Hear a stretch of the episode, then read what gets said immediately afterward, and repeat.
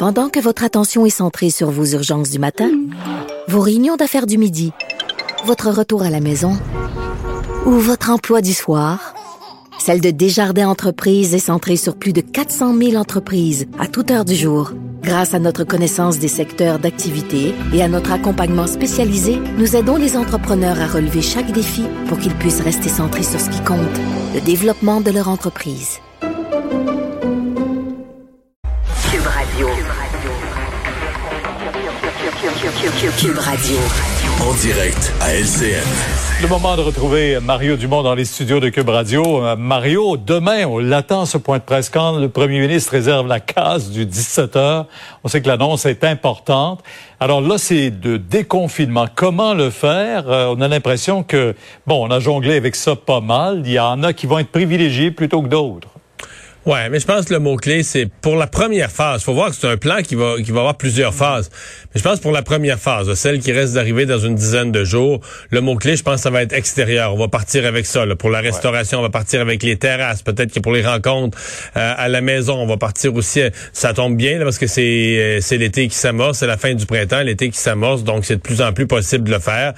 Mais mais il y, a plusieurs questions. L'exemple, qu'est-ce qu'on va faire avec le couvre-feu? Est-ce qu'on le repousse? Est-ce qu'on l'enlève?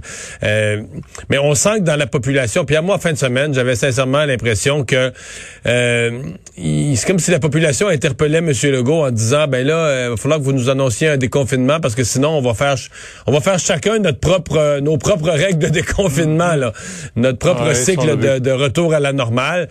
Et je pense que c'est pas souhaitable. Là. Il y a des gens, il y a encore des gens pas vaccinés, et la plupart des gens n'ont qu'un seul des deux, des, une, une seule des deux doses. Donc, il reste certaines prudences à garder mais on peut pas avoir vu le nombre de fait autant de sacrifices, vu le nombre de cas baisser autant. Euh, les gens se sont fait vacciner quand même, il faut le dire. Les Québécois ont été au rendez-vous, se sont présentés. Donc, il faut qu'à un moment donné, ça, on sent que ça donne quelque chose. Et, et puis bon, euh, ben ça, oui. ça sera pas. je pense que ça sera pas une surprise non plus de, de, de, de voir que à l'extérieur, les risques ils sont vraiment moindres. Là. Euh, tous les experts l'ont dit, les experts américains l'ont redit au cours des dernières semaines. À l'extérieur, les risques sont vraiment moindres. Je pense que minimalement à l'extérieur, il faudra redonner de la, de la liberté. Avec le premier grand congé, la fête des Patriotes, cette fin de semaine, ça serait dès vendredi que les terrasses ouvriraient. Euh, ça, c'est pas clair. Est-ce qu'on ouvre pour la fête des Patriotes ou on attend l'autre fin de semaine? Parce qu'en même temps, on dira peut-être que les restaurants ont besoin de quelques jours pour euh, réembaucher du personnel, réapprovisionner les, les frigos, etc. Peut-être qu'on voudra laisser passer cette fin de semaine de trois jours et ses risques. En tout cas, il reste des questions pour demain. la rumeur serait pour le 28 mai, les terrasses. Donc, on laisserait passer. On irait à l'autre fin de semaine. Là, ouais. Alors, on verra ça. Euh, la mairesse Plante aura gagné son point. Elle le disait pour le 1er juin. Ouais, mais Pierre, elle prenait pas, prenait pas un gros risque. Dans tous les pays du monde, euh, quand la, troisième vague finit, on rouvre les terrasses en priorité. Moins les, les restaurants à l'intérieur, on se donne un peu de temps. Euh, mais tout ça pendant que la vaccination continue de bien aller. Donc, il y a des points quand même encourageants. Très positif. Québec, euh, c'est une grosse annonce aujourd'hui. Est-ce que le gouvernement et le ministre des Transports, particulièrement, ont réussi là, finalement à, à, satisfaire tout le monde dans ce projet du troisième lien qui va en même temps avec le tramway et, euh, tout le transport collectif? Ben, c'est ça. On a mixé trois affaires dans le fond. Le, tramway du maire Labaume, le troisième lien de, de la CAQ, mais aussi les dessertes de banlieue là, qui étaient demandées. Donc, on a mhm. fait une vision de transport en commun. Quand on la regarde, la vision, c'est sûr qu'il y a quelque chose qui tient la route. Là. On connecte tout ça, on fait une boucle, parce qu'à l'heure actuelle, il faut, euh, tu sais, à Québec, si tu pars de Lévis, il faut que tu retournes dans l'ouest, tu retournes au pont, puis tu reviens. Donc là, on fait une boucle, où tu peux euh, accéder beaucoup plus facilement à tous les points, en transport en commun ou en voiture. Euh, pour moi, il reste juste une question, c'est le prix. C'est bon, c'est sur 10 ans, marqué le délai est quand même long. Mais à mon avis, c'est de ça là, dont M. Legault, François Bonnardel vont devoir convaincre les gens de Québec et du Québec que euh, ça vaut la peine moi, je, le vois dans une logique à long terme. Là, que bon, au Québec, euh, Québec-Lévis, la, la, grande agglomération, se développe à une vitesse fulgurante, une des zones économiquement les plus en croissance au Canada. Je pense que même au Québec, l'immigration va commencer à s'installer un peu plus dans cette nouvelle agglomération. Et donc, en, ayant une croissance comme ça, ça prend une architecture de transport importante. Mais c'est toute une facture, Pierre. Alors, on parle de 6 à 7 milliards, mais ça, il faut Juste compter pour le tunnel. un 30, exactement, un 30% supplémentaire aussi, juste pour les sorties, l'aménagement de l'entrée et du de la sortie du tunnel, euh, c'est très dispendieux aussi. Maintenant, parlons du euh, major général, Danny Fortin, le responsable de la vaccination au pays, qui doit à son tour se retirer.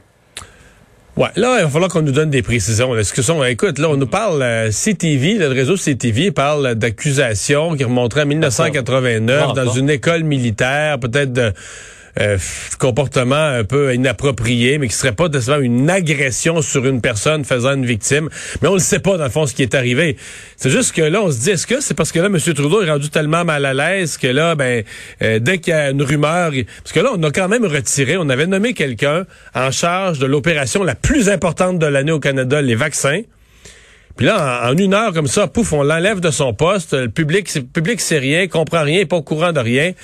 C'est vraiment spécial. A des accusations graves, des allégations graves, qu'on nous donne la nature des enquêtes, l'année des faits, etc., qu'on nous dise un peu ce qu'il y en est. Mais là, on est dans un flou assez curieux. En tout cas, son avocat, dans un communiqué aujourd'hui, là, dément toutes les accusations qui seraient portées, qui ont été portées à son attention. Mais en tout cas, on verra la suite. Mais il va falloir, comme vous dites, euh, que le gouvernement les précise, ces, euh, ces données. Au revoir. Mario, demain, 10 heures. Au revoir. Alors, euh, Alex, ben oui, euh, demain, à pareille heure, on sera en plein dans cette conférence de presse. Oui, qui est attendu là, puis déjà on connaît quelques des détails, soit le fait que les terrasses réouvriraient là des restaurants euh, minimalement en zone rouge le 28 mai prochain. Pour l'instant, c'est ce qu'on dit avec évidemment le protocole sanitaire strict qui, qui suit avec ça. C'est sûr que c'est c'est attendu là, tout le monde le tout le monde le dit. On pense que comme tous les voyants sont au positif en ce moment sur le tableau de bord du Québec, on est dû pour avoir des, des, des, des, des assouplissements, des allègements. Reste à voir si ça va être suffisant. La question du couvre-feu n'a pas été beaucoup abordée aussi à date, mais reste que le Québec, c'est le seul endroit en Amérique du Nord qui continue à imposer un tel couvre-feu euh, à pareille la, date. la question se pose. Là. Ouais, la question se pose vraiment, savoir si c'est maintenu. Repousser un couvre-feu à 10 heures, est-ce que ça aurait vraiment peut-être vaut la peine. non? 10 heures, 10 heures et demie, 11 heures, ça, on sait pas si ça vaut la peine. Bref, demain, pareille heure, conférence de presse importante du gouvernement. Merci Alex, merci à vous d'avoir été là. Donc on se donne rendez-vous pour cette émission de demain, 15h30. Sophie Durocher s'en vient. Bonne soirée.